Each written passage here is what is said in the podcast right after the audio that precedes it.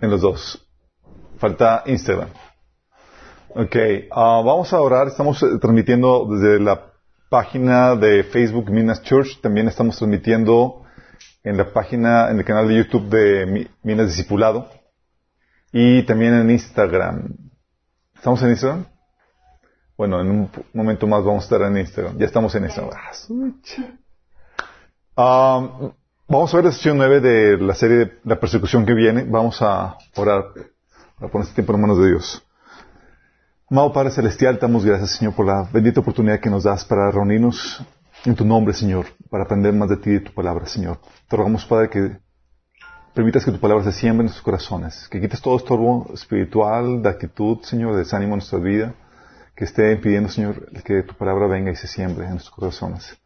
Pedimos, Señor, que tu Espíritu Santo, Señor, venga a remover, Señor, cualquier forma de pensar equivocada, Señor, y que nos renueve, nos transforme, Señor, por medio de poder tu palabra y tu espíritu. Te pido, Señor, que hables a través de mí, Señor, que cubras mis deficiencias y que bendigas a los aquí presentes y los que están escuchando este mensaje donde quiera que se encuentren. En nombre Jesús. Amén. Ok. Um, estamos viendo a los que nos siguen en línea que dicen, oye, ¿por qué tan temprano? ¿Es que ya cambió la hora en México? Nah. No, tenemos... Es que la, el discipulado siempre es a esta hora, pero siempre lo hacemos tarde. Nada, tampoco. Eh, no, tenemos hoy nuestra posada y, y para que no, no nos desvelemos tanto. ¿Tanto? Ternurita. Sí, no queremos que nos pase lo de Tíquico, entonces vamos a, comenzamos ahí un poco más temprano. Um, vamos a ver la sesión 9 hemos, estado viendo el tema de la persecución que viene y hemos estado platicando acerca de, cómo la persecución ha sido una advertencia que siempre ha estado metida juntamente con el Evangelio. Se comparte el Evangelio se comparte, prepárate porque viene persecución por ser cristiano. Lamentablemente esa advertencia eh, se dejó de añadir al Evangelio. Ahorita se comparte el Evangelio y, eh, y se te promete gloria, honra, inmortalidad en esta etapa, en la que viene.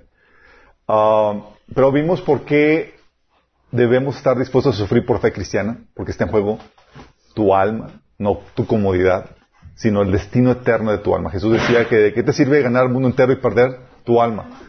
Y el Señor te invitaba a estar, a estar dispuesto a dar tu vida por, por su causa, por el Evangelio. Es una advertencia que ayudaba a los creyentes a mantenerse firmes bajo terrible posición. De hecho, preparó a la siguiente generación. Contrario a nuestra generación, que tiene una expectativa muy diferente. ¿Qué se nos promete ahorita cuando te entregas a Cristo? Prosperidad. Prosperidad, que te va a ir bien, que Dios va a resolver todas sus problemáticas. Y llegas a Cristo y te encuentras que, ups, y muchos se van se apartan porque están desilusionados de lo que les prometieron. Sí. La meta, de hecho, por eso del liderazgo de la iglesia cristiana es preparar al pueblo de Dios para que, una, no sufra por causa de su pecado, porque puede haber sufrimiento por tu ignorancia, tu necedad, tu pecaminosidad. La idea es quitar ese tipo de sufrimiento y prepararte para que sufras por el Evangelio exitosamente, es decir, que no desistas, que no cedas a la eh, fe.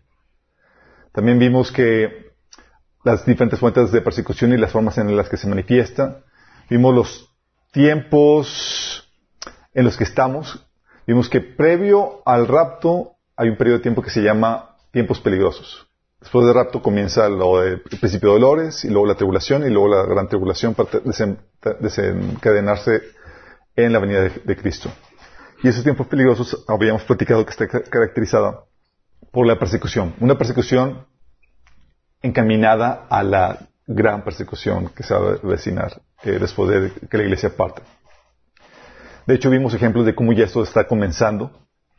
Sí, eh, vimos todos los ejemplos. De hecho, hay tantas noticias que están sucediendo hoy en día que de cómo está, va avanzando la persecución a los cristianos y a la fe cristiana, cómo las, los, eh, las legislaciones están poniéndose para, para ahora sí perseguir a los cristianos de forma frontal.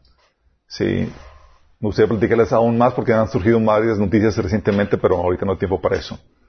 Ah, también vimos, eh, conocimos los derechos que tenemos, que son dados por Dios. Tenemos que saber qué Dios nos ha concedido y qué no. Sí. También vimos la ética dentro de la persecución, cuándo es correcto poner la otra mejilla, cuándo defenderte, cuándo huir, cuándo desobedecer, cuándo incluso mentir. Y vimos qué onda con eso. Todo eso es parte, habían platicado de la persecución dura, que muchos esperan, pero pocos se preparan de la persecución suave, que es la presión de este mundo. Que primero va a tratar de convertirte, hacerte a los suyos para que ya quitarte de, de, de ser perseguido. Porque la persecución va a ser, dice la Biblia, a los que se mantienen fieles a la palabra de Dios y al testimonio de Cristo. Fieles a las escrituras, en pocas palabras.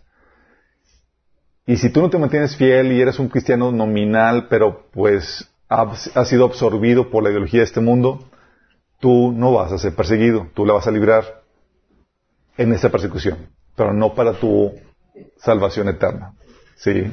La libras ahorita, pero no la libras después. ¿Sale? Más vale que estés de los perseguidos porque esos son los que van a ser salvos del, de la muerte eterna en el, lago de, en el lago de fuego. También conocimos, eh, también mientras platicamos acerca de la función de la iglesia, mientras que se respete la esencia y la función de la iglesia, la iglesia puede adquirir diversas formas. Vimos que hay iglesias en casa, iglesias en edificios, hay iglesias que se llevaban a cabo en, este, en catacumbas, en parques, eh, iglesias con, eh, programa de niños, con programa de adultos, iglesias de diferentes manifestaciones y formas. Pero, para que la iglesia pueda resistir la persecución, debe transicionar a una configuración de iglesia anti-persecución, que solamente se logra transicionando la iglesia de la centralización del poder a la dispersión del poder, de la dependencia espiritual del pastor a la preparación espiritual de los laicos, y del culto centralizado en un edificio al culto independiente de un edificio, en casas, parques o donde sea, centrado en, en los miembros más que en el edificio. Si no hay esa transición, la iglesia va a sucumbir, así como habían platicado el ejemplo de Rusia versus China.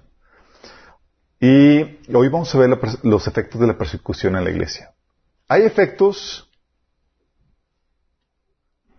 negativos de la persecución, chicos. Los efectos negativos se dan en la iglesia que no está preparada. Estaba viendo un análisis, un estudio de eh, que salió en la internet de esos que estás buscando referencias y estaba eh, diciendo porque hay una frase que dice que la sangre de los mártires es la semilla de los de la iglesia de que el martirio de los cristianos ha ayudado a la, extensión y el crecimiento de la iglesia. Y estaban checando y dice, no tal cual. Y pues dicen, no tal cual porque no en todos los lugares donde ha habido persecución realmente ha habido un crecimiento y una eh, ha prosperado el evangelio, sino que al contrario, ha disminuido. Y es en los casos en donde la iglesia no está preparada. Sí, en los casos donde la iglesia no está preparada, la persecución viene a ser añicos a la iglesia.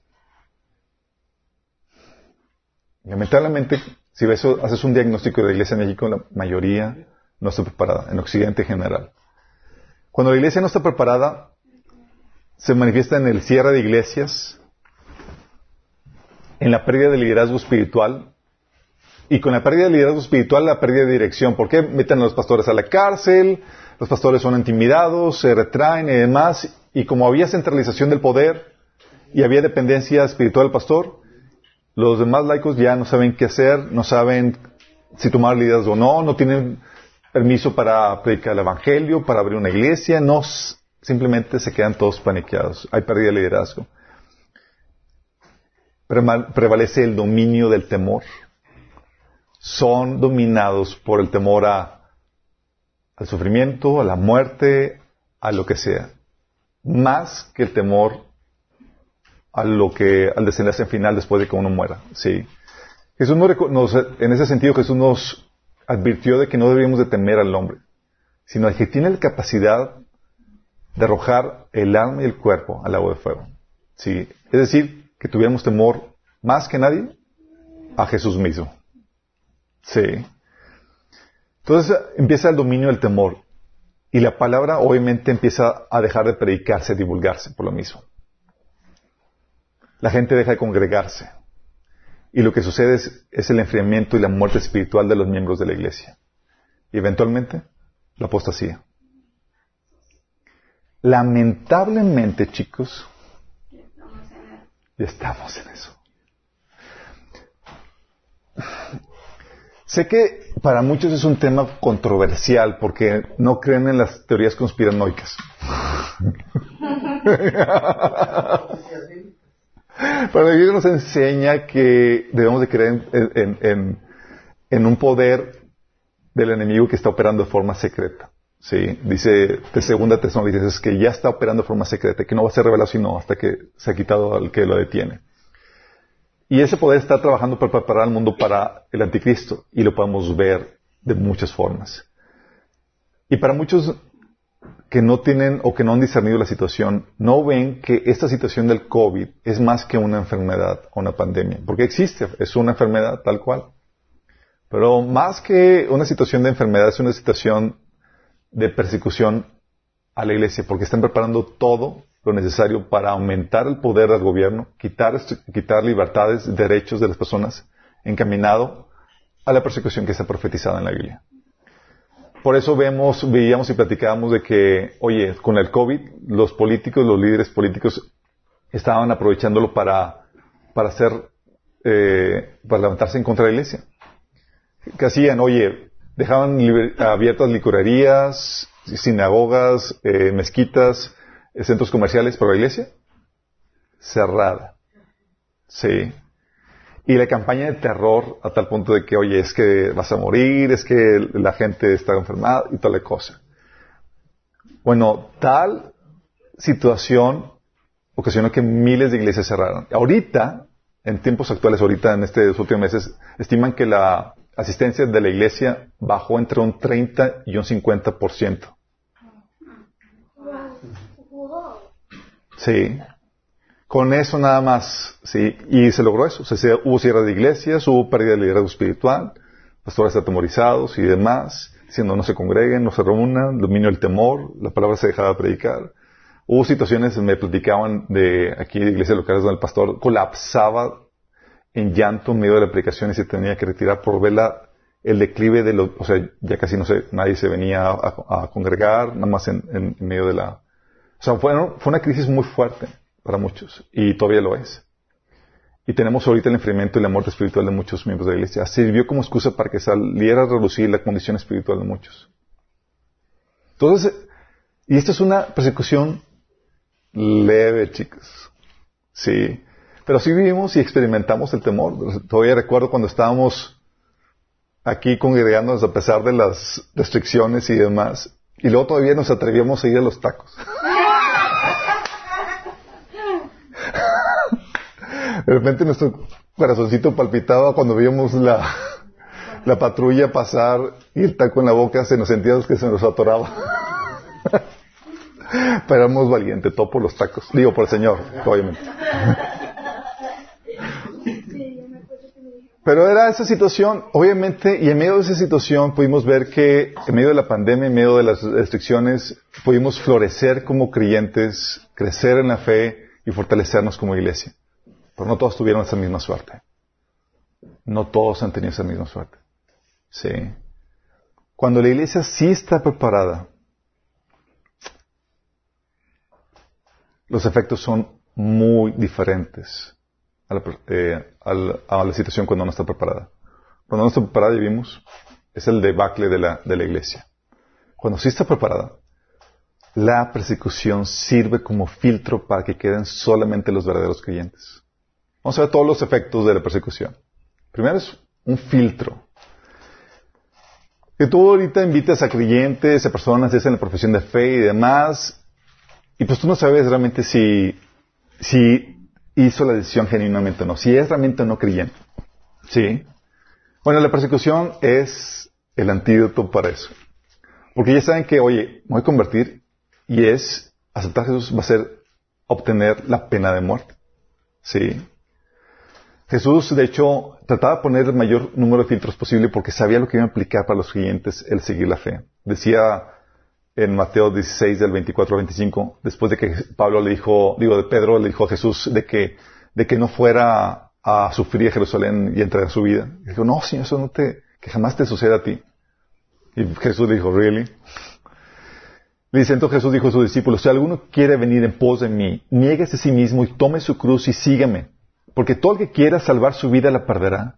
Y todo el que pierda su vida por causa de mí la hallará. Fíjate cómo está, es un llamado a que entregues tu vida por su causa. Y esos eran filtros. Sí. Y suena muy bien en la teoría, pero cuando ya estás viendo una situación donde es literal esa situación, funciona con filtro. Le piensas dos veces. Sí. Porque, oye, aceptas a Jesús y tú ves, oye, oye, pues la alabanza está chida, la, convivencia está padre, todo está a gusto y demás, pues acepto Señor y, y, pues, pues sí, hay una, tal vez una una posible persecución, pero realmente no la veo aquí enfrente de mí como algo inminente. Dice 1 Pedro 1 del 6 al 7. Así que alegrense de verdad, les espera una alegría inmensa aunque tienen que soportar muchas pruebas por un tiempo breve. Estas pruebas demostrarán que su fe es genuina. Está siendo probada de la misma manera que, el fuego prueba y purifica el oro, aunque la fe de ustedes es mucho más preciosa que el mismo oro. Entonces su fe, al permanecer firme en tantas pruebas, les traerá mucha alabanza, gloria y honra en el día en que Jesucristo se ha revelado a todo el mundo.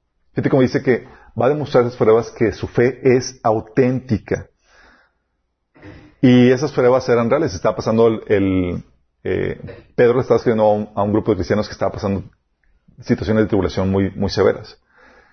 Primera Juan 2, del 18 al, al 19 dice, queridos hijos, llegó la última hora. Ustedes han oído que el anticristo viene y ya han surgido muchos anticristos. Por eso sabemos que la última hora ha llegado. Esas personas salieron de nuestras iglesias, pero en realidad nunca fueron de nosotros. De haber sido así, se habrían quedado con nosotros. Al irse demostraron que no eran parte de nosotros. Como está hablando de que, oye, no prevalecieron gente en medio de la situación difícil, se apartó.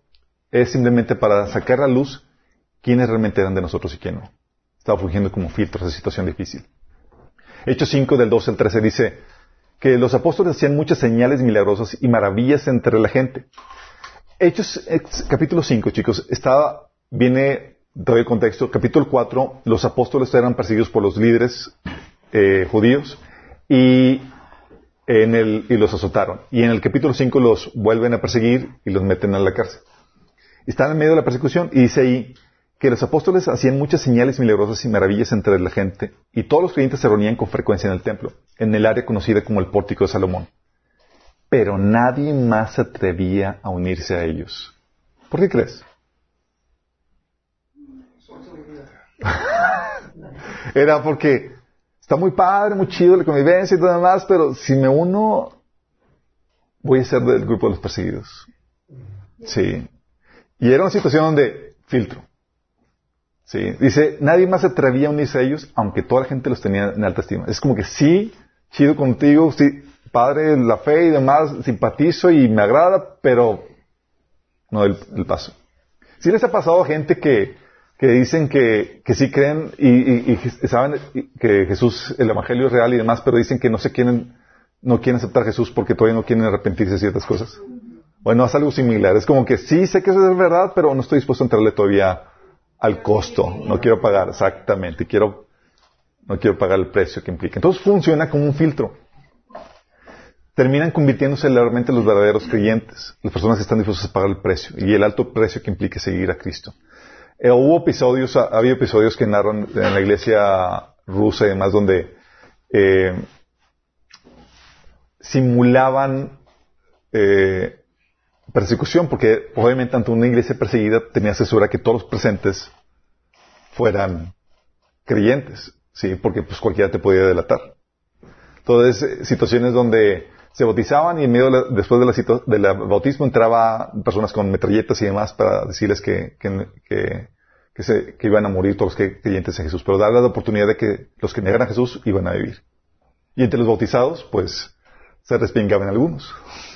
Y nada más, y les daban chance de que se iban y nada más se quedaban ahora los creyentes. Y ya, pues era actuación lo que están haciendo, era para, para resguardar a los, a, a los que realmente a los valientes que iban a pagar el precio. Sí, qué eso, ¿no?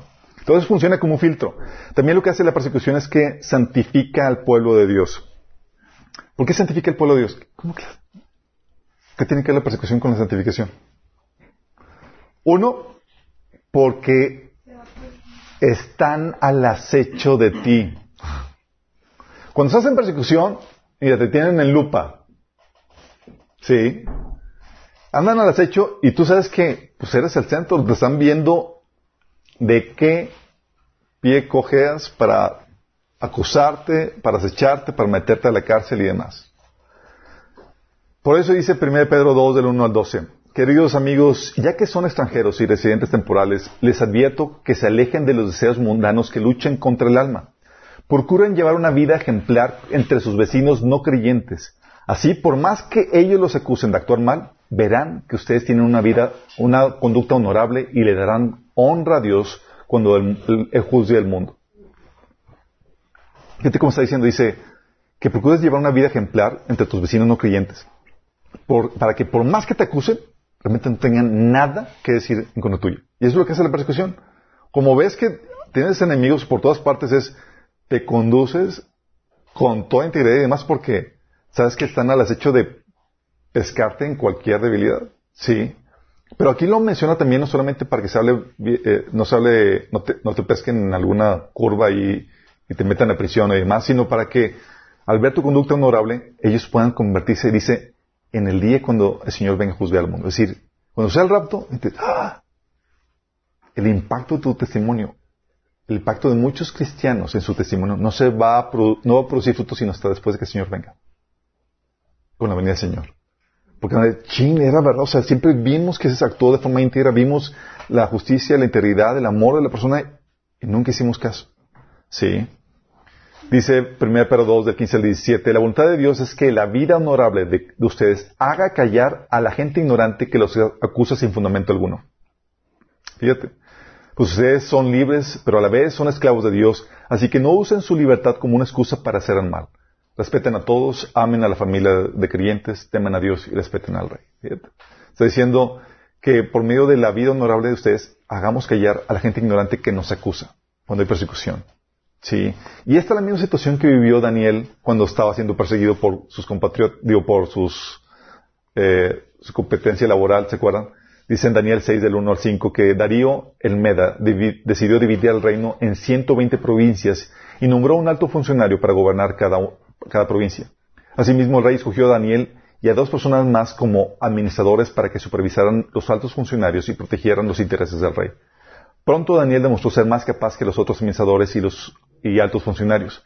Debido a la gran destreza administrativa de Daniel, el rey hizo planes para ponerlo frente al gobierno de todo el imperio.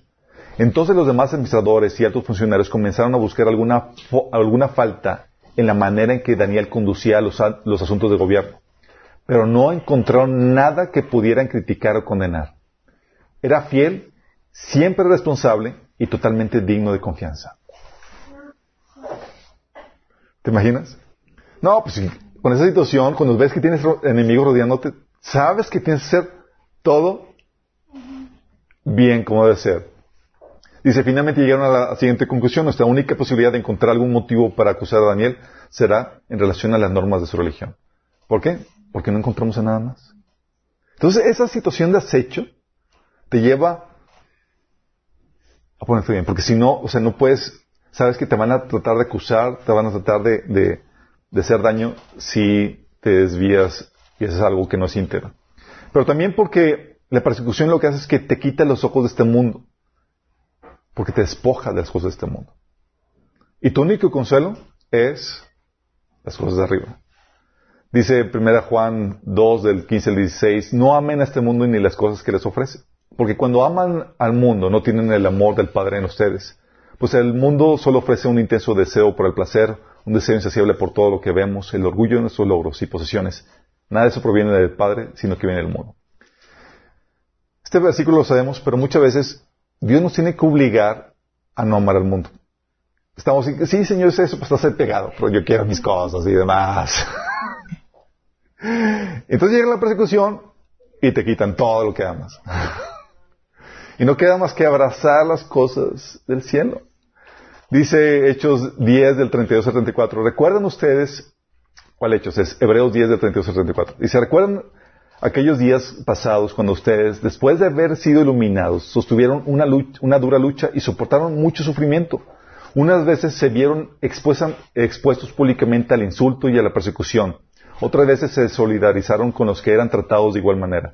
También se compadecieron con los encarcelados y cuando ustedes les confiscaron sus bienes, lo aceptaron con alegría, conscientes de que tienen un patrimonio mejor y más permanente en el cielo. ¿Qué pasa? Pues te los gritan y demás. Y te recuerda esa persecución de que mi herencia está en el cielo. Había situaciones, de hecho les he platicado la situación cuando tuvimos una, aquí problemática familiar y, habían cortado mis arbolitos, que había sembrado aquí en el patio y demás. Y mi consuelo fue, ah, mi casa eterna, allá, mis mansiones. Dios, es que nadie puede ir a estropear mis cosas allá. trabajo por ellas, trabajo por ellas. De hecho, dice Colosenses 3, del 1 al 3, ya que han resucitado con Cristo, busquen las cosas de arriba, donde está Cristo sentado a la derecha de Dios. Concentren su atención en las cosas de arriba, no en las de la tierra. Pues ustedes han muerto y su vida está escondida con Cristo en Dios. Es a esto que Jesús decía en Mateo 6, del 19 al 21, no acumulen para sí tesoros en la tierra, donde la polilla y el óxido destruyen y donde los ladrones se meten a robar.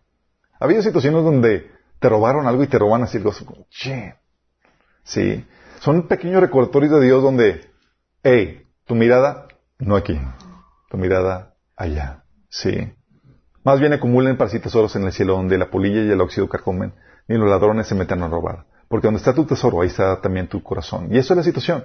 Cuando viene la persecución, viene a refinar eso porque viene a poner tu corazón realmente en las cosas eternas. Es la única manera que puedes sobrevivir con alegría la persecución. Cuando no, estás todavía arraigado aquí. ¿Cómo vas? En vez de decir, victoria, venciendo al Señor, sufriendo por Cristo y estás, no, pues me pasó esto y toda, sí, bien luce. ¿Por qué? Porque todavía tienes tu corazón en las cosas de este mundo. el Señor dice, hey, te estoy refinando y te obliga a poner cosas en la mirada en, el cielo. Entonces, ¿qué hace? Te santifica. Sí. Te lleva a estar en los niveles espirituales en el cielo. Um, también lo que hace es que aumenta tu gloria eterna. La persecución aumenta la gloria eterna. Sí, chicos, es un honor. Dice la Biblia en 1 Pedro 1.7 que estas pruebas demostrarán que su fe es auténtica. Está siendo probada de la misma manera que el fuego prueba y purifica el oro. Aunque la fe de ustedes es mucho más preciosa que el mismo oro. Entonces su fe, al permanecer firme en tantas pruebas, les traerá mucha alabanza, gloria y honra en el día que Jesucristo se ha revelado a todo el mundo. ¿Qué dice entonces? Oye, si paso exitosamente las pruebas que pasa conmigo, va a traerte alabanza, gloria y honra en el día que Jesucristo se ha revelado, el día que Jesús venga por nosotros. ¿Qué es lo que sucede, chicos? Y es aquí donde algunos van a preguntar, oye, las situaciones y las luchas personales que tengo, las crisis emocionales, las perturbaciones, los conflictos familiares y más, ¿van a traer gloria? Traen gloria. Y tal vez tú no fuiste enviado a China o a Irak, a esos países, no fuiste llamado a hacer grandes eh, eh, obras con de riesgo y de sufrimiento y demás, pero esas cosas son las que vienen a añadirte gloria. Y Dios en su misericordia permite que vengas a probar algo de sufrimiento para que puedas tener algo de gloria cuando Él venga. ¿Sí? Qué triste donde, ah, pues ¿cómo te pasa de cristianos? Oh, pues súper bien, nunca sufrí por Cristo, nunca pues, le pasó nada, todo bien, todo, todo chévere. Llega el Señor y es como que, pues sin pena y sin gloria. Sí. Dice 2 Corintios 4, de 16 al 18. Por tanto, no nos desanimamos, al contrario, aunque por fuera nos vamos desgastando, por dentro nos vamos renovando día tras día, pues los sufrimientos ligeros y efímeros que ahora padecemos producen una gloria eterna que vale muchísimo más que todo sufrimiento. ¿Tú crees que Pedro que Pablo sufrió? Se la vio bien, Cani. Y platicando con una hermana decía, hermana, es que dice que son sufrimientos ligeros. Pablo, no es cierto, estaba mintiendo porque estaba viendo. Estos sufrimientos no son ligeros, digo. Pero déjame decirte que Pablo tuvo la fortuna de ir al tercer cielo y vio cosas inimaginables. Entonces él pudo contrastar su sufrimiento con esa gloria y dice, son efímeros, son es nada. Y nos da una perspectiva de lo que realmente es y compara la vida de Pablo con la tuya, o sea, no se compara. ¿Sí? Tú no has sido azotado, tú no has pasado por naufragios, tú no te has quedado sin hambre, tú no has vivido las situaciones que ha vivido él en ese sentido. ¿Sí? Y él en ese, en ese sufrimiento que él padecía por causa del Señor, decía, es un ligero sufrimiento comparado con la gloria eterna que vale muchísimo más que todo sufrimiento. Dice así que no nos fijamos en lo visible, sino en lo invisible, ya que lo que se ve es pasajero, mientras que lo que no se ve es eterno. ¿Qué es eso, no? Entonces, ¿qué hace el Señor? Dice, oye, tú estás teniendo la posibilidad de sufrir una pizca en ese tiempo. El Señor lo que hace es que te da una razón por la cual alegrarte, porque le está añadiendo gloria a tu eternidad. Qué genial, ¿no? ¿Y qué vale? Más, tu comodidad presente o tu gloria eterna. Y lo sabemos, pero en la hora de la hora se nos olvida. o sea, en vez de decir, oye, gozosos de la prueba, estamos ahí.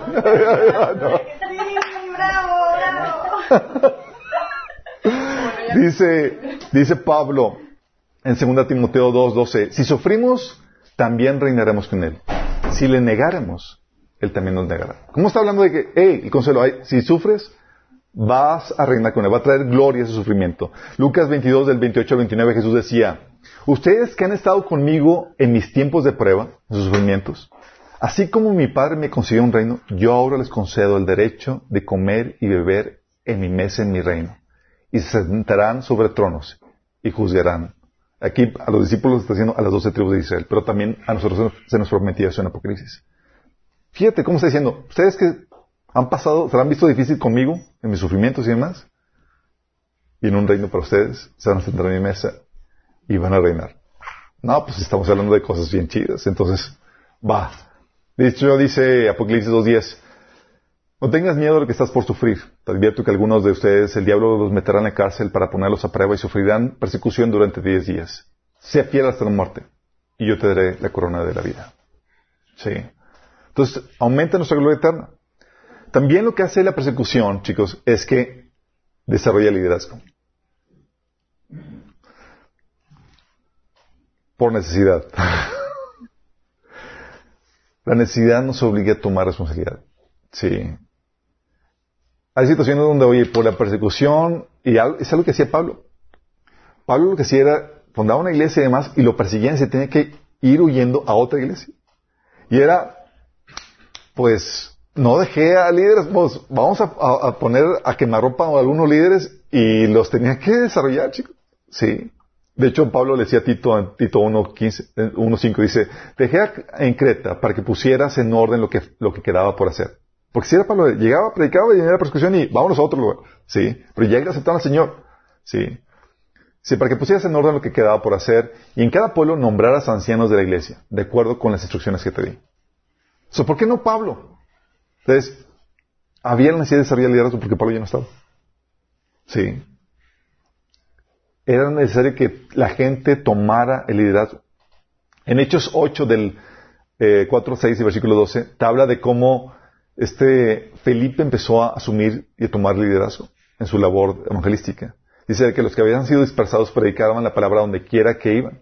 Felipe bajó a una ciudad de Samaria y les anunciaba al Mesías. Al oír a Felipe y ver las, señales milagrosas que realizaba, mucha gente se reunía y todos prestaban atención a su mensaje. Cuando creyeron a Felipe que les anunciaba las buenas nuevas del reino de Dios y el nombre de Jesucristo, tanto hombres como mujeres se bautizaron. Fíjate lo que está pasando. Llegas a un lugar, a Felipe aquí, y dice, nadie conoce aquí el Evangelio, pero yo soy un diácono, ¿qué puedo ser? Pues que tomó el liderazgo de la iglesia Samaria. No había más que entrarle al quite. Se salió el liderazgo y pasó Felipe del diácono a Felipe el evangelista. Sí, y fundó estas iglesias. En Hechos 11, del 19 al 24, te cuentas que dice que los que habían sido dispersados a causa de la persecución que se desató por, en el caso de Esteban, llegaron hasta Fenicia, Chipre y Antioquía sin anunciar el mensaje excepto a los judíos. Sin embargo, había entre ellos algunas personas de Chipre y de Sirene, que al llegar a Antioquía comenzaron a hablarles también a los, que, a los de habla griega, anunciándoles las buenas nuevas acerca del Señor Jesús. Fíjate, gente, cristianos sin nombre, que tomaron el liderazgo y la responsabilidad de compartir el Evangelio y fundaron la iglesia de Antioquía. A tal punto, dice, que el poder del Señor estaba con ellos y un gran número de creyentes se convirtió al Señor. La noticia de estos sucesos llegó a oídos de la iglesia de Jerusalén y mandaron a Bernabé a Antioquía. Cuando él llegó y vio las evidencias de la gracia de Dios, se alegró y animó a todos, a todos a hacerse el firme propósito de permanecer fieles al Señor. Pues era un hombre bueno, lleno del Espíritu Santo y de fe, y un gran número de personas aceptó al Señor. Fíjate que viene esto. Llega este Bernabé y encuentra una iglesia formada por quién sabe quién. Gente cristiana tomó liderazgo, no sabemos nombres ni nada, fundó la iglesia de Antioquía, estructuró la, eh, estaban reuniéndose al punto que llega Bernabé y es, ¿y esta iglesia de dónde salió? Ah, pues aquel tipo nos compartió y este tipo nos está juntando y más, imagínate, tomando liderazgo. Y es lo que sucede con, el, con, con eso, chicos. De hecho, la mayoría de los, en tiempo de persecución, muchas veces los pastores pasan a hacerse un lado en ese sentido. Son los mayor, principales centros de ataque, o tanto por el gobierno o, los grupos que, persiguen, o tanto por el enemigo. Entonces, muchas veces colapsan, o los encarcelan, o los matan y demás, y surge la necesidad de que alguien más se haga cargo y tome responsabilidad. O se empiezan a dispersar y ves que no hay nadie que conozca el Evangelio en el lugar donde, donde, a donde huiste. Y tú eres el que conocer la salvación. Y empieza a desarrollarse el liderazgo por necesidad. Entonces es lo que hace el, eh, la persecución, desarrolla el liderazgo. Entonces es que yo nunca quise ser pastor y nada, el Señor te pone, órale. por la necesidad. También lo que hace la persecución, y fíjate, todo esto es en la iglesia que sí está preparada, chicos. También hace que la palabra se multiplique. Sí. Como ya he visto, oye, empieza la persecución y como todos están preparados, a donde quiera que van los cristianos, llevan con ellos la palabra. La palabra. Sí. Como dice en Hechos 11, 19, 20 que acabamos de leer, que mientras que los creyentes fueron dispersados durante la persecución que hubo después de la muerte de Esteban, viajaron tan lejos como Fenicia, Chipre y Antioquía y predicaban la palabra de Dios, algunos a judíos y otros a todos. Donde quiera que iban ellos, llevaban consigo el mensaje de salvación. Y estaban tan bien preparados que sabían cómo compartir el Evangelio, chicos. Por lo menos eso. Y los llevaban a, llevaban, estaban tan bien preparados que, que los discipulaban. Acuérdate que los a los primeros cristianos no los llamaban creyentes o no los llamaban cristianos, los llamaban qué? Los del camino, les llamaban discípulos. Era, si eras gente, era especialmente que eras discípulo, una persona que era adiestrada, que era encaminada en todas las enseñanzas de Jesús. Sí. De hecho, Pablo, hablando de esto, de, de cómo la persecución ayudaba a la extensión de la palabra, en Filipenses 1, del 12 al 14, dice Pablo, Además, mis amados hermanos, quiero que sepan que todo lo que me ha sucedido, Pablo estaba en la cárcel en este, en este, eh, cuando escribió esta cárcel, esta carta, perdón, estaba en la cárcel. Dice, además, mis amados hermanos, quiero que sepan que todo lo que me ha sucedido en este lugar ha servido para difundir la buena noticia, el Evangelio. Pues cada persona aquí, incluida toda la guardia del palacio, sabe que estoy encadenado por causa de Cristo. Y dado que estoy preso, la mayoría de los clientes de este lugar han aumentado su confianza y anuncian con valentía el mensaje de Dios sin temor. Oye, veían toda la situación y primero Pablo llevaba el Evangelio donde quiera que iba. Y al ver cómo los otros más cristianos, cómo Pablo está sufriendo por el Evangelio, se animaban de valor y también empezaron a compartir. Porque eso es lo que hace la persecución. En la iglesia que está preparada, hace que el Evangelio explote, que la palabra se difunda aún más porque ya no solamente la gente depende del pastor que esté predicando. Ahora Dios te utiliza a ti donde quiera que estás. Sí, empieza a llevarte a que tomes ese liderazgo. También lo que hace el evangelio, eh, la persecución, chicos, es que inevitablemente desarrolla la valentía.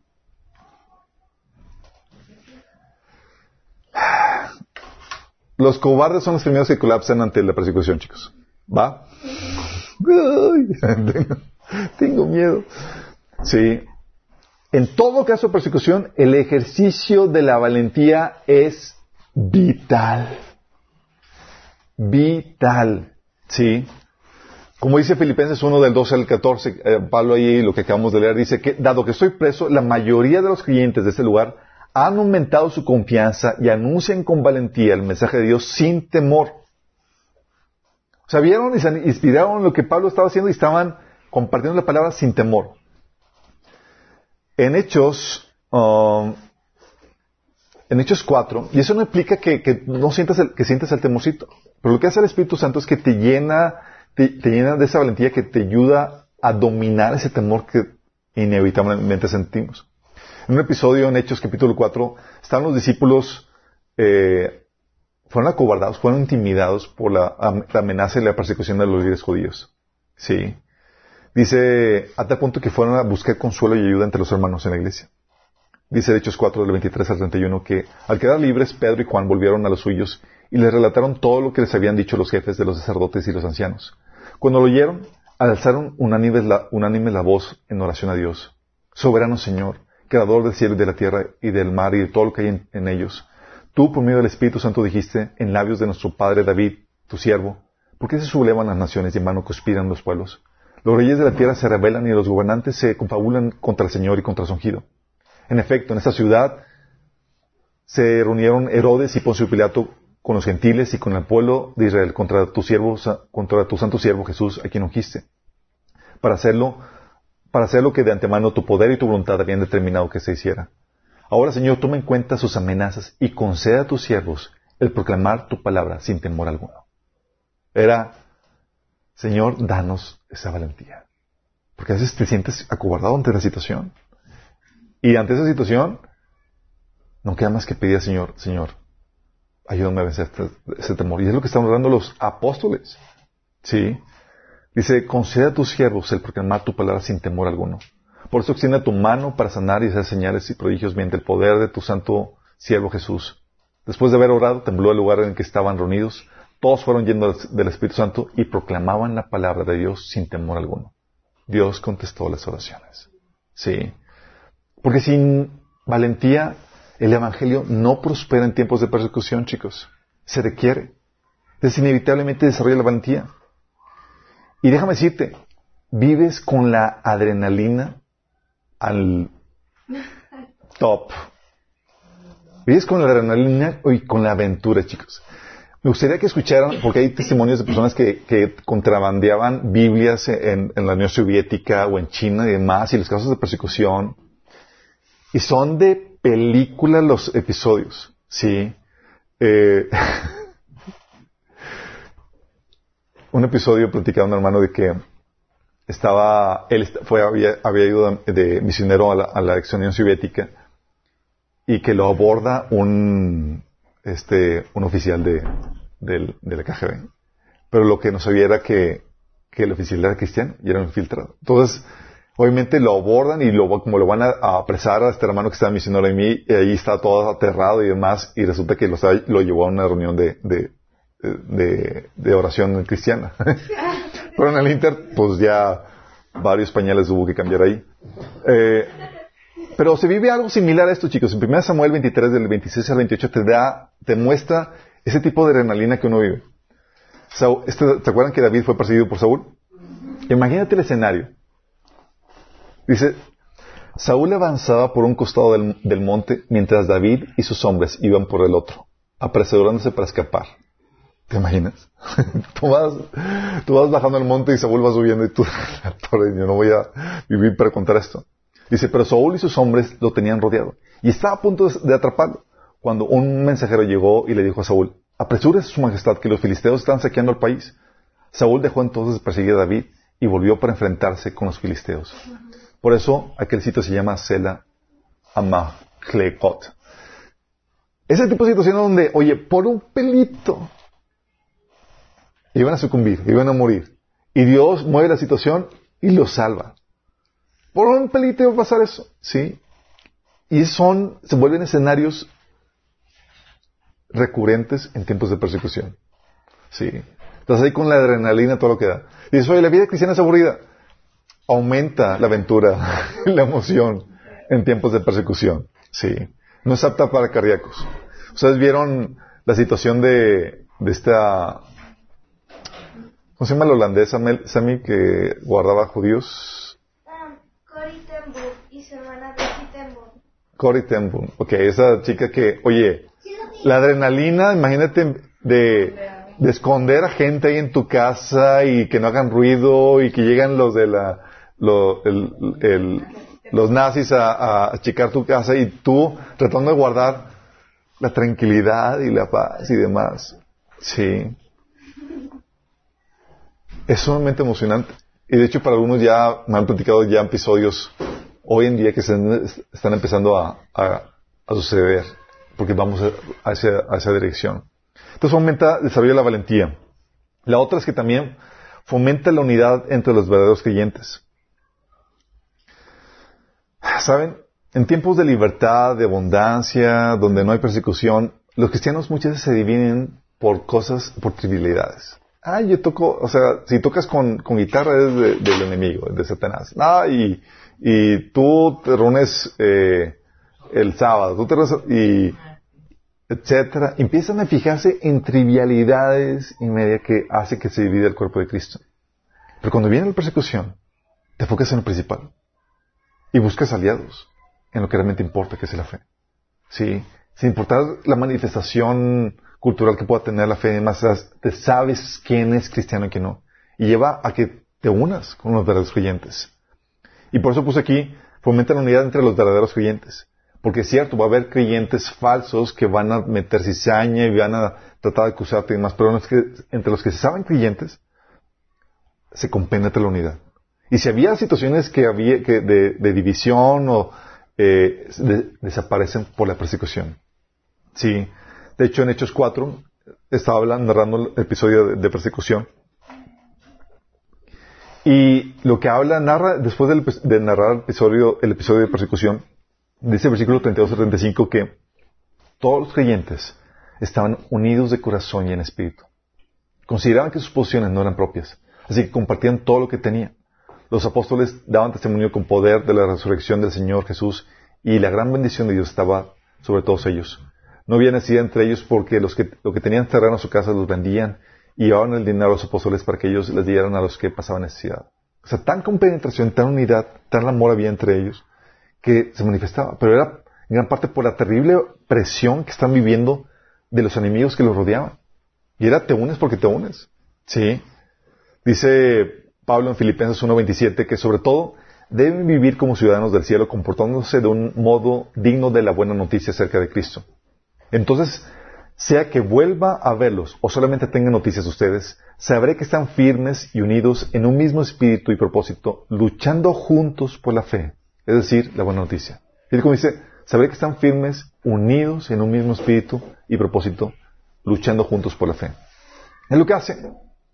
Los tiempos de guerra, los tiempos de persecución y demás hacen que te penetres unos con otros y que te solidarices con tu hermano. ¿Sí? En tiempos de, en tiempos de, eh, de tranquilidad donde no hay persecución, empieza a ver, empieza a levantarse la, la división como sucedía en la iglesia de 1 Corintios 1 del 10 al 12, que por trivialidades, ah, yo soy de Pablo, yo soy de Cefas, yo soy de, empezaban a dividir, sí, en el tiempo de persecución es X, nadie, no hay, figura aquí es, hay que salvar el, pe- el pellejo y hay que unirnos en la fe y apoyarnos mutuamente, sí. Ah, también, obviamente, es de esperarse, con la persecución, ¿qué creen que aumenta, chicos? La oración. Las reuniones de oración en tiempos de persecución aumentan en gran medida, chicos. Tal vez necesitamos algún una persecución para aumentar aquí la reunión de los lunes, chicos.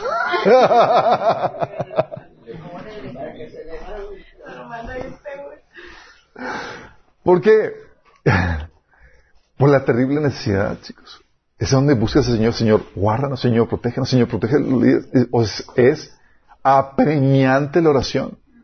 ¿Te acuerdas cuando, dice en Hechos 4, del 23 al 24, el episodio cuando Pedro y Juan eh, fueron encarcelados? Digo, habían sido azotados por causa del Evangelio. Y otro episodio, es lo que dice, en Hechos 4, del 23 al 24, dice, a quedar libres, Pedro y Juan volvieron a los suyos y le relataron todo lo que les había dicho los jefes y los sacerdotes y los ancianos. Cuando lo oyeron, alzaron unánimes las voces en oración. O sea, ¿por qué hasta la persecución era, vamos a orar juntos para fortalecernos? Sí. En otro episodio, Herodes había metido a la cárcel a Pedro. Y fíjate cómo reaccionó la iglesia. En Hechos 12, del 13 al 12, dice, cuando Pedro, cuando Herodes vio, cuando, que, cuando, dice, cuando Herodes vio cuánto esto le agradó al pueblo judío, que habían metido a Santiago a, la cárcel, digo, habían matado a Santiago, dice, también arrestó a Pedro. Esto sucedió durante la celebración de la Pascua. Después lo metió en la cárcel y lo puso bajo la vigilancia de cuatro, de cuatro escuadrones de cuatro soldados cada uno. Herodes tenía pensado llevar a Pedro a juicio público después de la Pascua. Pero mientras Pedro estaba en la cárcel, la iglesia oraba fervientemente por él. Había necesidad, chicos. Sí. Y la persecución te lleva a reconocer la necesidad de la oración como nunca antes. Por diferentes situaciones. Líderes encarcelados, provisión, resguardo, protección, el apoyarnos, el buscar la presencia de Dios juntos, wow, te lleva a eso.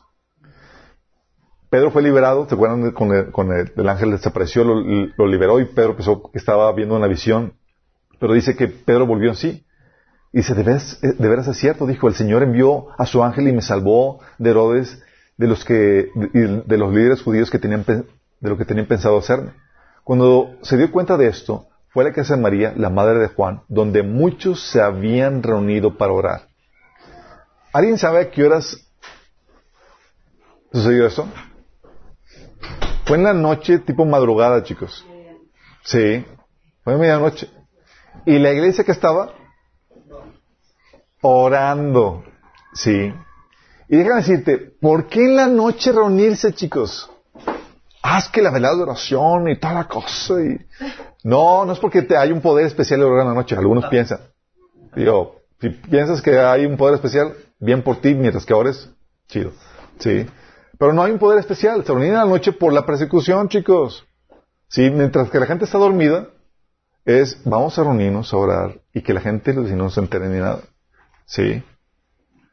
Y estaban en la noche todos reunidos orando, intercediendo. Es lo que pasa con la persecución. te hace así la necesidad de orar. Sí. También lo que hace la persecución es que hace que se derrame la presencia de Dios más fuerte. En inspiración, en gracia y en poder. Hace que el invocar y experimentar la presencia de Dios se vuelva aún más fuerte del normal.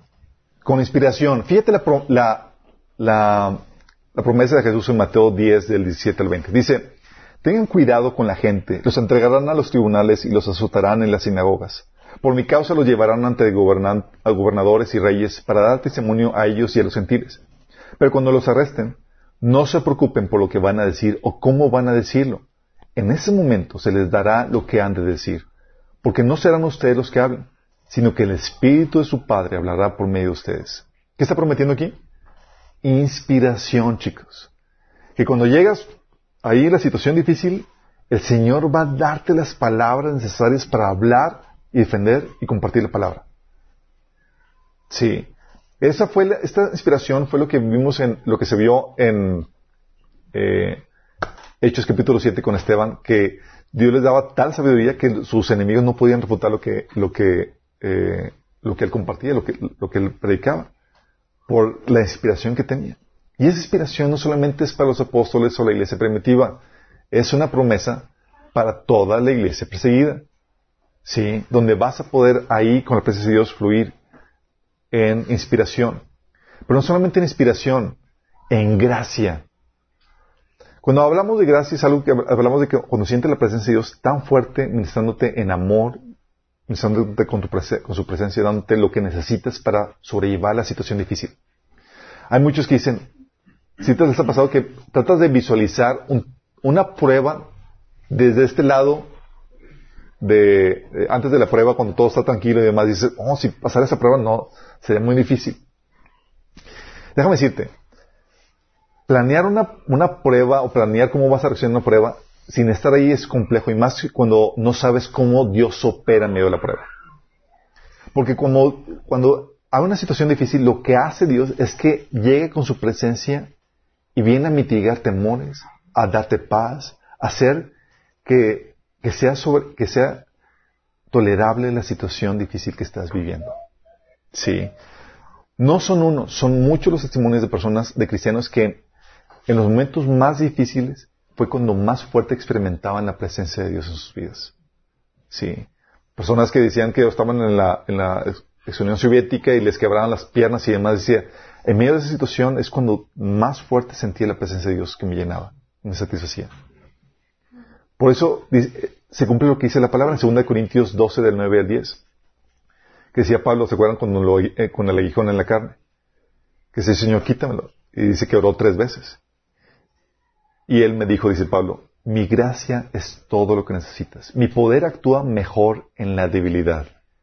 Así que ahora me alegra jactarme en mis debilidades, porque el poder de Cristo puede actuar a través de mí. Es por eso que me deleito en mis debilidades, en insultos, privaciones, persecuciones y dificultades que sufro por Cristo pues cuando soy débil, entonces soy fuerte. ¿Qué está diciendo? Oye, Pablo ya encontró la técnica aquí, dice, oye, en momentos de, dice, en persecuciones, privaciones, dificultades, ¿qué pasa? Es cuando ya sabía Pablo la técnica. La decía, en esos momentos tan difíciles es cuando llega la presencia de Dios y me fortalecía. Si han visto, ¿hay, hay algún matar, mat.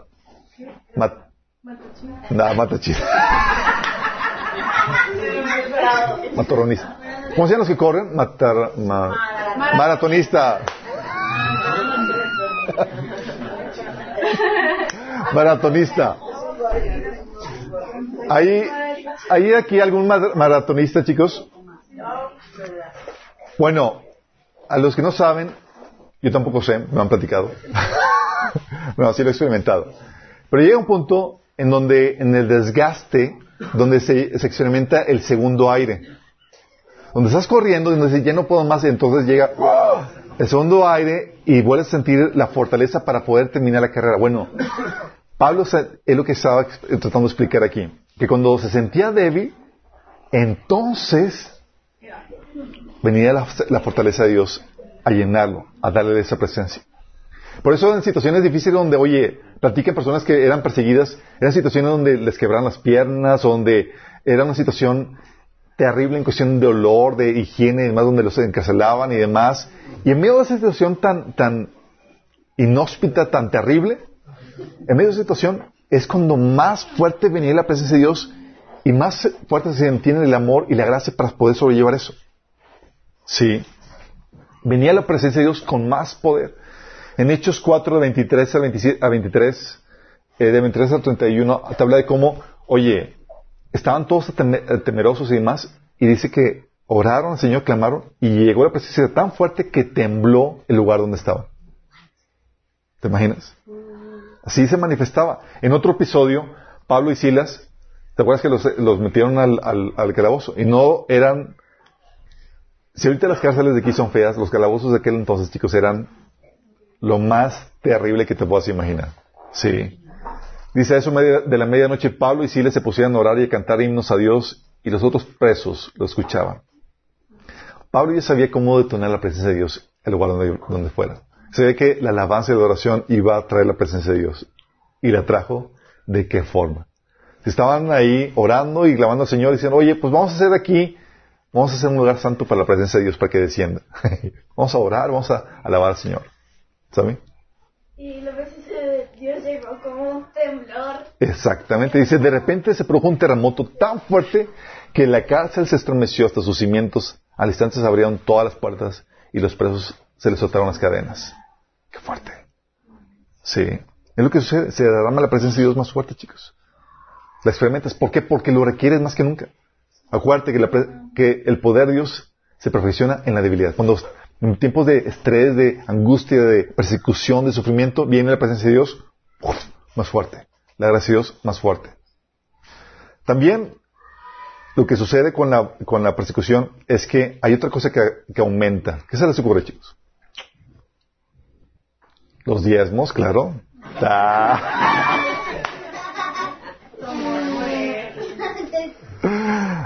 Aumenta la actividad angelical, chicos.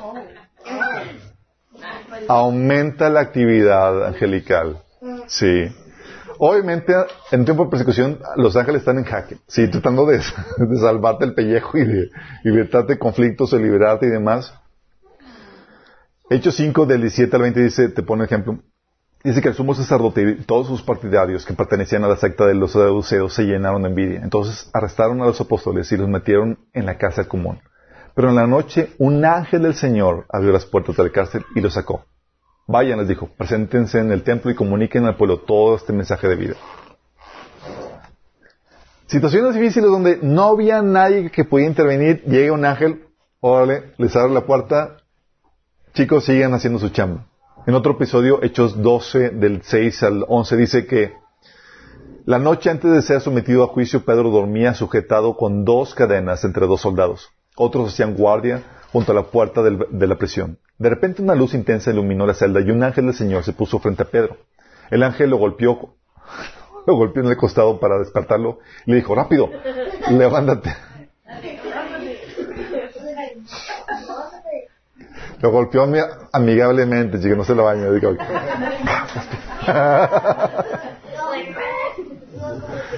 Dice, levántate. Dice, y las cadenas cayeron en sus muñecas. Después el ángel le dijo, vístate y ponte las sandalias. Pedro lo hizo y el ángel ordenó, ahora ponte tu abrigo y sígueme. Así que Pedro salió de la celda y siguió al ángel, pero todo, pero todo el tiempo pensaba que era una visión. No se daba cuenta de que en verdad eso estaba sucediendo. Pasaron el primer puesto de la guardia, luego el segundo, y llegaron a la puerta de hierro que llevaba a la ciudad. Y esta puerta se abrió por sí sola frente a ellos. De esta manera cruzaron la puerta y comenzaron a caminar por la calle. Y de pronto el ángel lo dejó. Finalmente Pedro volvió así. De veras, es cierto, dijo, el Señor envió su ángel y me salvó de Herodes y de lo que los líderes judíos tenían pensado hacerme. En otro episodio, Pablo, cuando estaba en un barco, ¿se acuerdan? Dice, estaba muy mal por medio de la, por la tormenta que vivían, que estaban, que estaban experimentando. Pablo se puso a orar ahí en el barco. Y dice en Hechos 27 del 21 al 25, llevamos, llevamos ya mucho tiempo sin comer, abordando a la tripulación. Así que Pablo se puso en medio de todos y les dijo, señores, te lo dije, dice, debían haber seguido mi consejo y no haber zarpado de Creta. Así se habrían ahorrado este perjuicio y esta pérdida. Me imagino a Pablo así como ¿les digo o no les digo? Y fue, se los dije, chicos. Pero ahora los exhorto a cobrar ánimo porque ninguno de ustedes perderá la vida, solo se perderá el barco. El barco. Anoche se me apareció un ángel del, Dios a quien pertenezco y a quien sirvo. Y me dijo, no tengas miedo. Tienes que comparecer ante el per- emperador. Y Dios te ha concedido la vida de todos los que navegan contigo. Así que ánimo, señores. Confío en que Dios, en Dios en que sucederá tal como Él me dijo. Y ves la, la- la actividad angelical en muchos otros episodios, chicos. Daniel, con la fosa de leones, ¿quién cerró la boca de los leones? El ángel. ¿Un ángel? Sí. Este, ¿quién se apareció con Sadrach, Mesach y Abednego en el, en el horno de fuego? El ángel del Señor. ¿Quién es? Jesús. Sí. O sea, se desata la actividad angelical y hay muchos testimonios de personas que en medio de situaciones así de persecución sucedían, vieron el actuar de presencias angelicales. Y esto no es para que, ah, entonces hay que orar a los ángeles para que nos ayuden. No. Nada de mi angelito de la guardia, me de compañía, nada de eso, chicos. Invocar a los ángeles, no puede, está prohibido que invoques a los ángeles.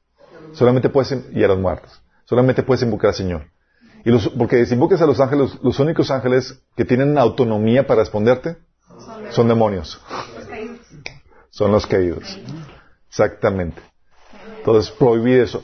Esos ángeles son enviados por Dios a petición, incluso tuya, pero directamente a Dios. Jesús decía, le dijo a Pedro, a Pedro cuando quiso salvarlo, ¿se acuerdan que le destazó el- el- el- la oreja al guardia? Dijo, Pedro, ¿no sabes que yo podría pedirle al Señor una legión de ángeles y él me la consideraría? Y Pedro, ¿y qué estás esperando? Pero, pero, el Señor le dijo, pero ¿cómo se cumpliría todo lo que está escrito acerca de mí? Entonces sabía, Señor, cuándo pedir y cuándo no. Sí, qué impotente. y, Señor, escribe cosas bonitas de mí, por favor. No, a veces, Señor, te saca de la cárcel y otras veces permite, así como este Pablo que murió, estaba encarcelado y fue no y salió de la cárcel no para su liberación, sino para su decapitación. Sí, entonces Señor tiene determinado nuestros tiempos y sabe cuándo utilizar las, eh, sus huestes angelicales para nuestra salvación y liberación y cuándo permitir nuestra partida. Sí. ¿Qué esperamos? ¿Nuestra partida? Sí. esperamos primero el rapto mejor. Ah, también, otra cosa que aumenta con la persecución, chicos. A ver, ¿qué se le asegura que va a aumentar con la persecución? ¿Y dijimos las ofrendas, los diezmos? No, no eso no aumenta.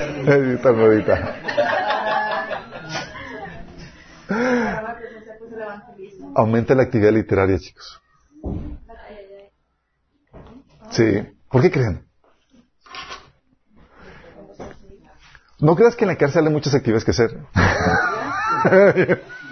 Pues sí. Así como que Pablo, así como, es que me tienen tan ocupado que no me dejan hacer nada.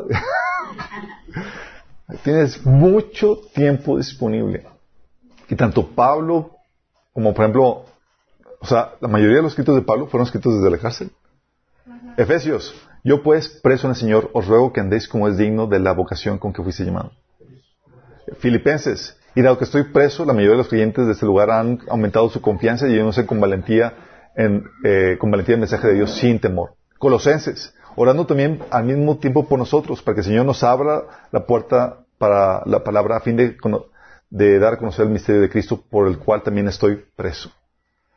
Tito, por tanto, no te avergüences de dar testimonio de nuestro Señor ni de mí, preso suyo, sino participa de las aflicciones por el Evangelio según el poder de Dios. Filemón, toma esto esta como una petición mía de Pablo, un hombre viejo y ahora también preso por la causa de Cristo Jesús. O sea, Pablo aprovechaba la cárcel y ¿qué hacía? Tráigame papel y órale, sí. Estoy preso, decía 2 Timoteo 2.9, debido a que predico la buena noticia, sufro y estoy encadenado como un criminal.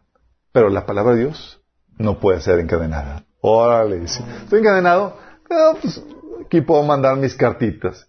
Y gracias a este tipo de, de, encarcelamiento, Pablo pudo escribir un montón de epístolas, chicos. Sí. Y dices, oye, ¿qué fue lo que sucedió? Lo que sucedió es que Dios utilizaba el enemigo que metías a Pablo en la cárcel. Fíjate, Dios detrás del enemigo utilizando utilizándolo para que lo metieran en casa, porque Pablo necesitamos algunas epístolas, porque todavía no terminamos el canon. sí. Y ahora se ponía a escribir. También Juan. ¿Dónde estaba Juan cuando escribió Apocalipsis? En, una isla. Estaba en una isla en, exilio, dice Apocalipsis 1 del 9 al 11. Yo, Juan, hermano de ustedes y compañero en el sufrimiento y en el reino, en la perseverancia que, que tenemos en unión con Jesús, estaba en la isla de Pasmos por causa de la palabra de Dios y del testimonio de Jesús. Lo exiliaron, chicos. Lo exiliaron, ¿sabes qué? Vamos a quitar. Pero aún así, no podés parar la palabra de Dios. Dice, en el día del Señor vino sobre mí el Espíritu y oí detrás de mí una voz fuerte, como de trompeta, que decía, escribe en un libro lo que veas y envíalo a las siete iglesias, a Éfeso, Esmirna, Pérgamo, Teatira, Sardis, Filadelfia y Laodicea. Estaba en exilio y aprovechó Dios su exilio para escribir Apocalipsis. Y así, chicos, ha sido, ha habido un montón de episodios de personas y cristianos que desde la cárcel han podido escribir obras. De hecho, si mal no recuerdo, el peregrino de, el, progreso del peregrino fue escrito desde la cárcel, chicos. Sí, entre otros, de hecho, Watchman también desde la cárcel escribía sus, sus, composiciones.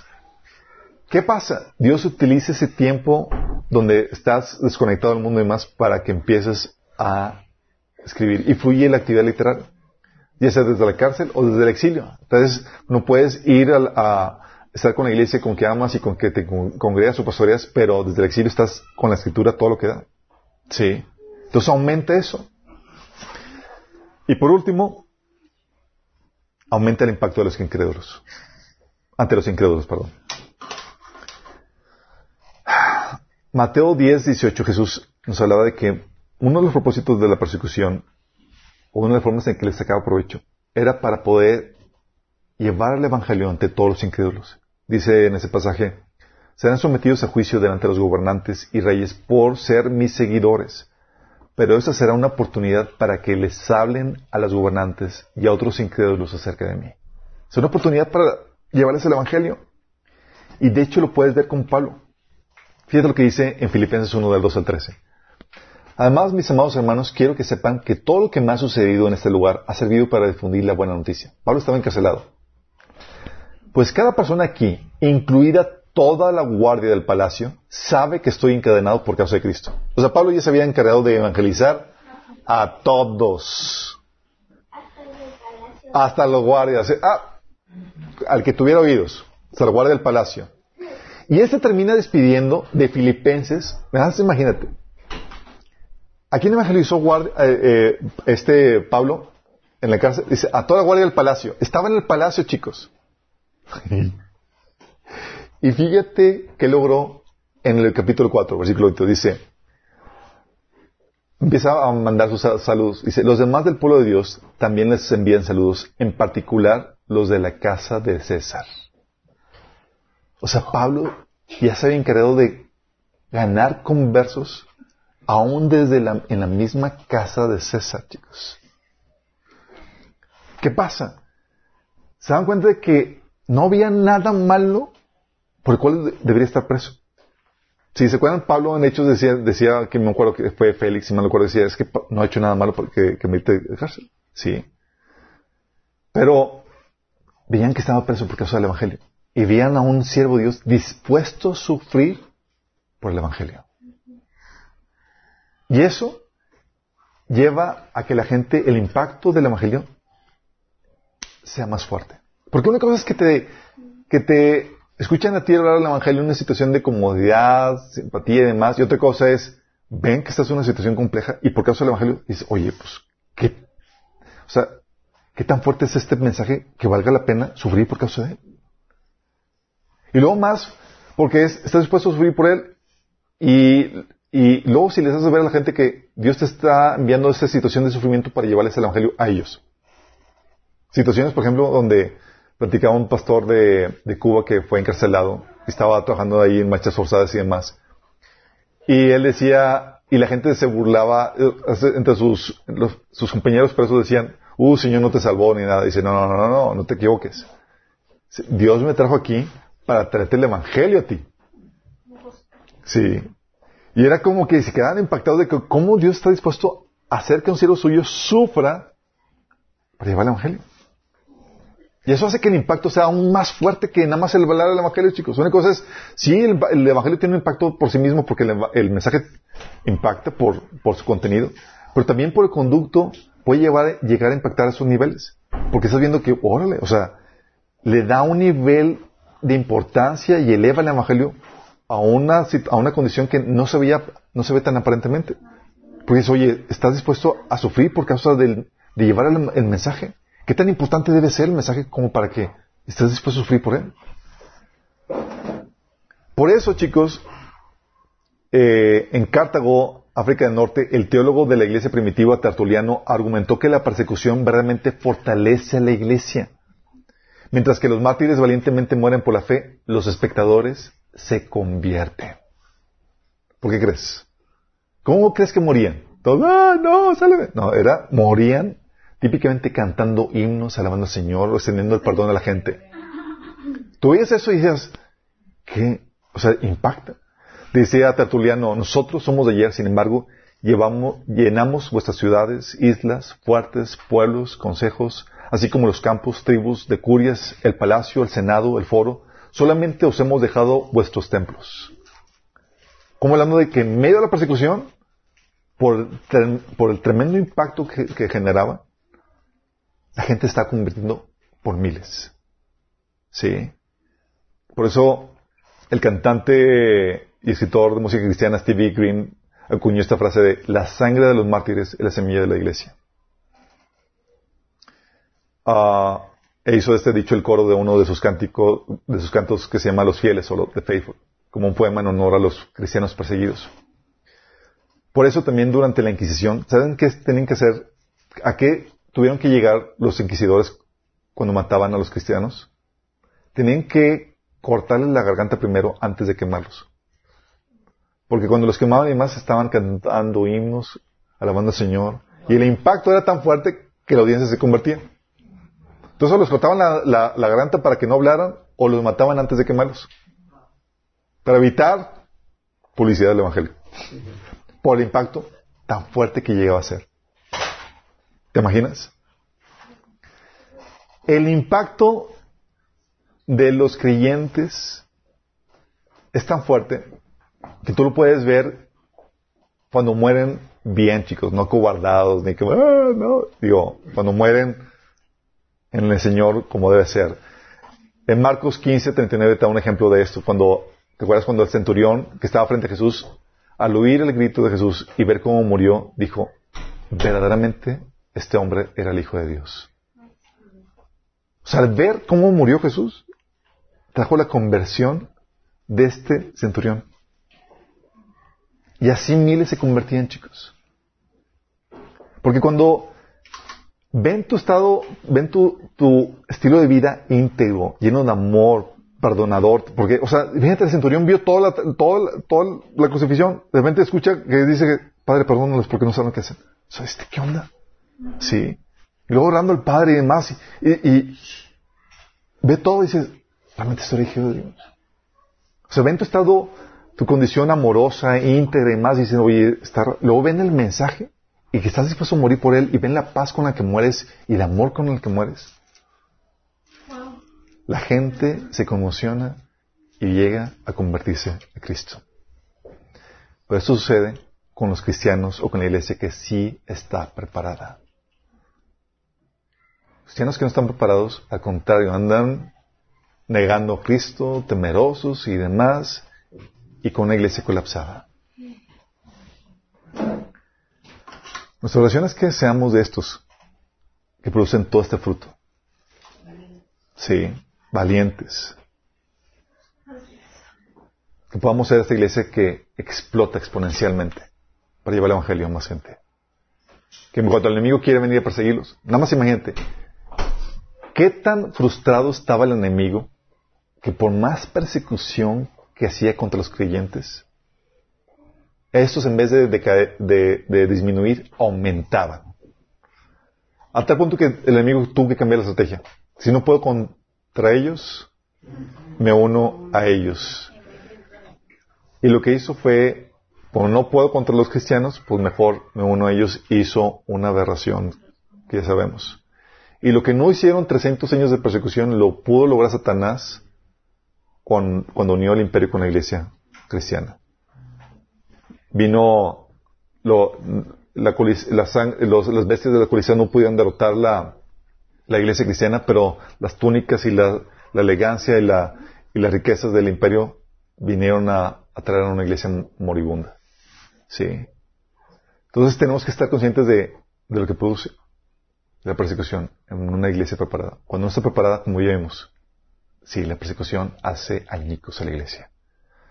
Oramos porque el Señor prepare la iglesia en México y en Occidente, porque la condición actual de la iglesia no está lista para una persecución. Sí. Nosotros somos de los privilegiados que sabemos que si hay persecución podemos multiplicarnos y tienen lo suficiente para compartir el Evangelio, discipular y multiplicarse. Pero todos así. Oramos. Amado Padre Celestial, Bendito sea, Señor, damos gracias porque podemos ver tu majestuosidad, Señor, en esta hora tan gloriosa del Evangelio, Señor. Cómo tú utilizas, Señor, la persecución al enemigo mismo para extender tu palabra, para fortalecer a tu iglesia, para santificarla, para llevar tu Evangelio, Señor, a más gente, Padre. Señor, nuestra oración es que tú prepares, Señor, a la iglesia, a la iglesia en Occidente, Señor, para que esté lista para enfrentarse persecución y que no te quede mal, Señor, que no te dejen ridículo, sino que pueda ser esta iglesia vigorosa que se multiplica, que se extiende, que explota, Señor, para llevar tu palabra a más personas. Señor, ayúdanos, Padre, te lo pedimos en nombre de Jesús. Amén.